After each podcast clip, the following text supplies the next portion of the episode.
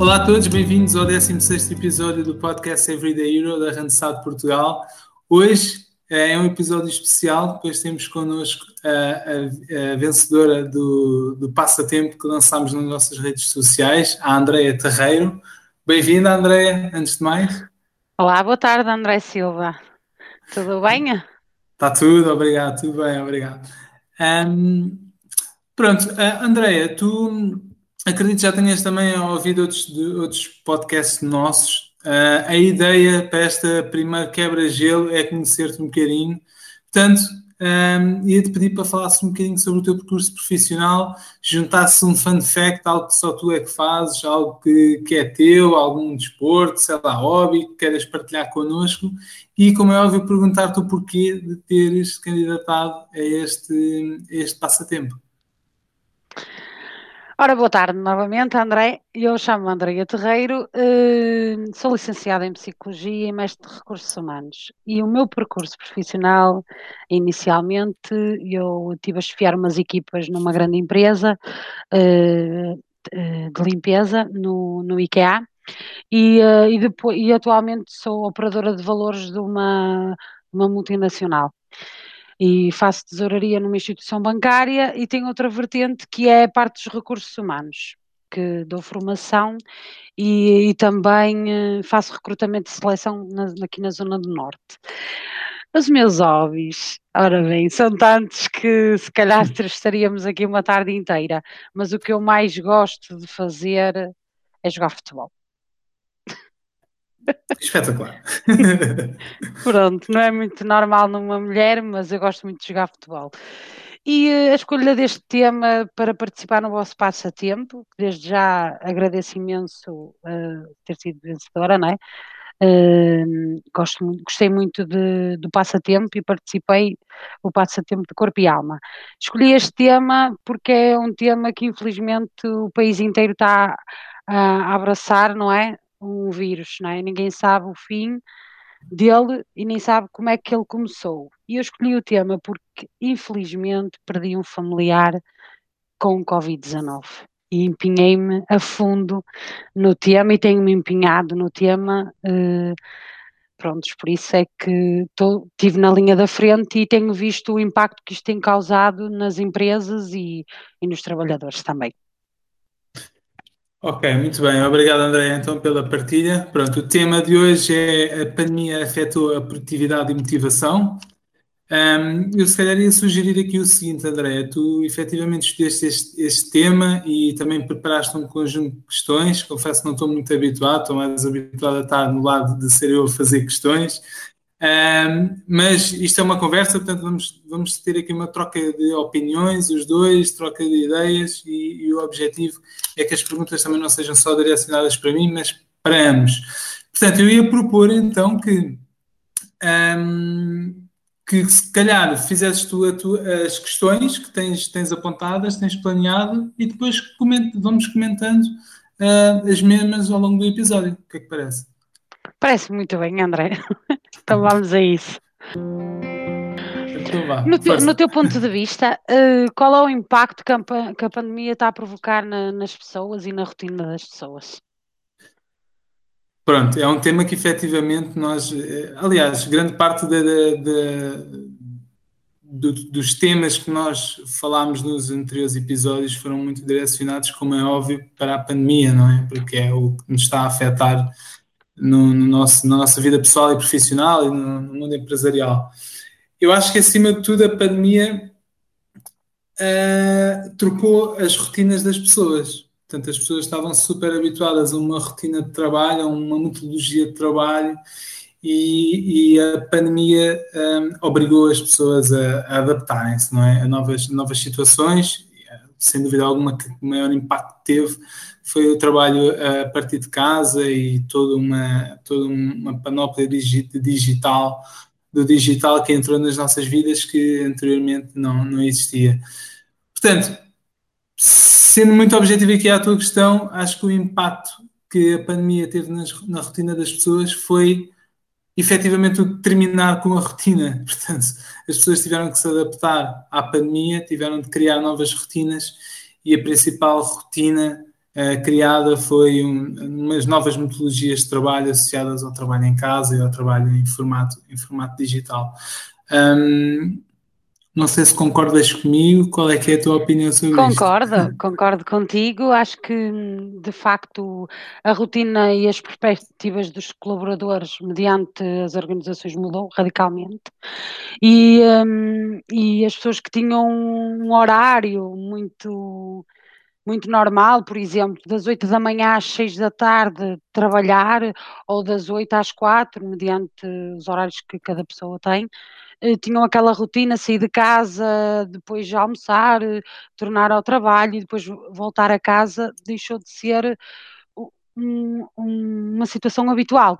E, ou seja, as pessoas passaram a viver na incerteza do que é o amanhã e do que é e trabalhar, do que é ter emprego ou não. E elencado a isso, claro, há prejuízos. E, eh, e ainda, ainda assim, eu acho que as organizações têm um papel muito importante neste momento. E então perguntava a tua opinião em relação às organizações, como nós tivemos que passar muito, muito para o teletrabalho, não é? E uh, utilizar a parte digital, que é a inovação do país, como é óbvio, mas as pessoas tiveram que se adaptar muito rapidamente a esta realidade e de uma forma drástica mediante um vírus, não é? Uh, e eu perguntava ao André o que é que achas, qual é o papel das organizações neste ponto? Eu acho, eu, sem dúvida alguma, que as, organiza as, organizações também tiveram que se adaptar, não é? Como é óbvio, existiam métodos de trabalho e, e, e planeamentos, um, essencialmente o planeamento que existia para o ano, todas as previsões do ano 2020, porventura, foram todas alteradas logo no início de março, abril, uh, com, com o início da pandemia. Um, eu acho que o papel fundamental aqui das organizações foi ou foi ou, ou, era o de tentar uh, o de tentar olhar para o que está a pensar no mundo e, e tentar agir de, de, da maneira mais rápida possível, ok? Portanto, numa ótica de isto está a acontecer, isto é um problema e estou a falar em meados de, de março, abril, portanto, quanto mais rápida a ação face a este problema que, que, que existe e que existiu logo no início de, de março, melhor seria a adaptação da organização uh, às previsões que tinham para, para, o, para este ano. Um, portanto, acho que também foi associada à questão da rotina das pessoas.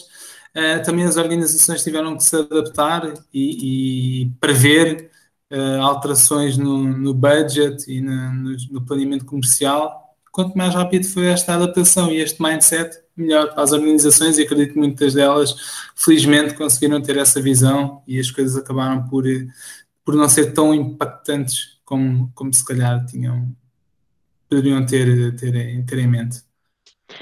Não sei se concordas comigo, as organizações nesta altura desafiante hum, tiveram que se adaptar muito rapidamente.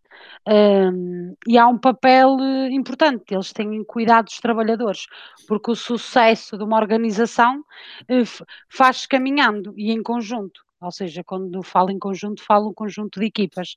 E, uhum. um, e este desafio enorme uh, implica a saúde psicológica e os riscos psicossociais uh, no trabalho, principalmente na gestão de stress que, dado ao Covid, provoca mais stress nos colaboradores. Por norma, as pessoas já, já trabalham com uma percentagem de stress, mas com esta componente agregada eh, faz com que as pessoas estejam mais agitadas e, e não consigam ter estabilidade. Ou seja, e isto vai provocar um impacto enorme, não só na motivação, como na produtividade. Ou seja, acho que isto é uma bolinha de neve, não é? Uh, uma coisa condiciona a outra e depois vai, vai dar resultados. E uh, a pandemia acho que é uma coisa que vai durar, não vai acabar tão cedo, eh, é o que nós temos visto, infelizmente, e acho que isto tem um, um impacto enorme na motivação e na produtividade dos colaboradores. Uh, porquê? Porque os colaboradores sentem-se menos motivados ao fazer o trabalho, ou seja, estão, estão a pensar no problema e num, a produtividade deles não desenvolve. O que é que tu achas acerca disto? Sim, eu concordo contigo e está completamente linkado com a tua questão de, dos líderes, de como é que, qual é o papel dos líderes perante o dilema da produtividade. Portanto, e como é óbvio isto, os colaboradores uh, podem estar um pouco estressados, como, como disseste, e bem, com a, com a questão do, dos, do, do, do, Covid, mas também os nossos líderes também, também o estarão, não é? Portanto, nesta, nesta lógica, hum, eu acho que aqui o papel do líder é, efetivamente fundamental e o papel do líder tem que ser fundamental um, linkado aqui em dois aspectos que depois vão estar associados com a produtividade, portanto, que é a gestão de recursos humanos e o negócio em si, ok? Portanto, relativamente aqui à questão dos RH, eh, eu acho que é fundamental um, manter a proximidade com as equipas. Portanto, nós estamos distantes fisicamente, mas isso não é desculpa para não estarmos próximos, ok? Portanto, há toda uma panóplia de, de, de meios digitais que, que, que nos permite manter-nos próximos. Um, acho que também é importante, lá está, há, há, empresas que também já, aliás, há empresas que tiveram sempre as pessoas a trabalhar no, no seu local de trabalho. Portanto, eu acho que aqui também é muito importante que os líderes tenham atenção a todas as normas de segurança uh, no local de trabalho, porque acredito que se as pessoas estiverem com uma ideia de conforto, de segurança, um, é meio caminho andado para transmitir boas condições de trabalho para este momento que vivemos atualmente e sabemos que colaboradores satisfeitos são, são mais felizes e logo também são mais, são mais produtivos. Um, depois, lá está, a comunicação é, é essencial uh, numa ótica da proximidade das equipas, como falei anteriormente, mas acho também é importante existir uma, uma comunicação clara assente nos objetivos da estratégia da equipa, mas também sempre ligada à situação atual da empresa. Portanto, acho que é fundamental os nossos líderes uh, transmitirem uh, o que é que está a passar na organização, portanto, serem claros com, com, com os planos, com o negócio, conseguirem transmitir tudo isto aos colaboradores, acho que é fundamental. E, e lá está, adaptar, ajudar no planeamento, ajudar na definição de, de objetivos de, das equipas. Depois, como eu disse, acho que também para manter a, para, para os líderes manterem uma boa produtividade, para além de toda esta questão relacionada com recursos humanos, acho que é importante olhar para a frente do negócio e fortalecer todos os negócios comerciais com clientes regulares na empresa um, estratégias e ser criativos com novas soluções para o negócio e também serem capazes de prever possíveis alterações de plano ou estruturais que são, infelizmente, uma realidade neste tempo em que, em que vivemos. Não sei se concordas, qual é a Concordo tua opinião? Concordo plenamente com o que disseste. Um, e vou citar aqui um termo na área da, da, psicologia que é o todo é mais que a soma das partes, ou seja, uh, o todo de uma equipa faz, faz conduzir as suas âncoras, não é? Uh, mas não nos podemos esquecer que os líderes uh, também são seres humanos, também têm emoções e, e por vezes são difíceis de controlar. por isso é que isto se voltarmos, se calhar, a um tempo atrás, quando o Departamento de Recursos Humanos, como tu falaste, eh, quando contrata líderes para liderar uma equipa, tem que ter em atenção alguns aspectos eh, psicológicos, eh, porque em caso de haver situações, não digo destas, porque esta é, é nova, não é? Outras situações, a pessoa saber estar ali segura e conseguir levar o barco. Uh, os líderes, de facto, líderes barra chefes, uh, o nome que lhes possam chamar, uh, processam muita informação e têm um desafio enorme, que é antecipar e criar estratégias para, e, e desenvolvê-las, ou seja, motivar e incentivar uma equipa total, que é para poder levar a cabo o, o objetivo da empresa, que é a produtividade. Um, o líder neste, neste âmbito tem que agir, tem que saber agir, e não é fácil. Uh, conseguir controlar equipas, uh, refletir, ter ideias viáveis, uh, manter colaboradores, mas acho que é crucial, conforme tu disseste, que é compreender, apoiar e cuidar dos colaboradores. É transmitir segurança e ter uma boa comunicação com os colaboradores. E de facto dar o feedback, seja, eh, seja positivo ou negativo, o que é que se está a passar, o, quais são os métodos que a organização vai adotar para permitir segurança, para permitir estabilidade aos trabalhadores, porque as organizações eh, só são sustentáveis se também tiverem capital humano, não é? Se, se não tiverem capital humano, não, não são sustentáveis. Nenhuma organização, esqueçam lá que as organizações são sustentáveis sem capital humano, que isso é todo impossível. E de facto é criar um relacionamento honesto e próximo entre os líderes e uh, os seus colaboradores, porque o líder é que representa a organização, não é? Uh, e como representa a organização como tal, dá a cara. E a organização projeta o futuro do, dos colaboradores e dos seus líderes na, na empresa.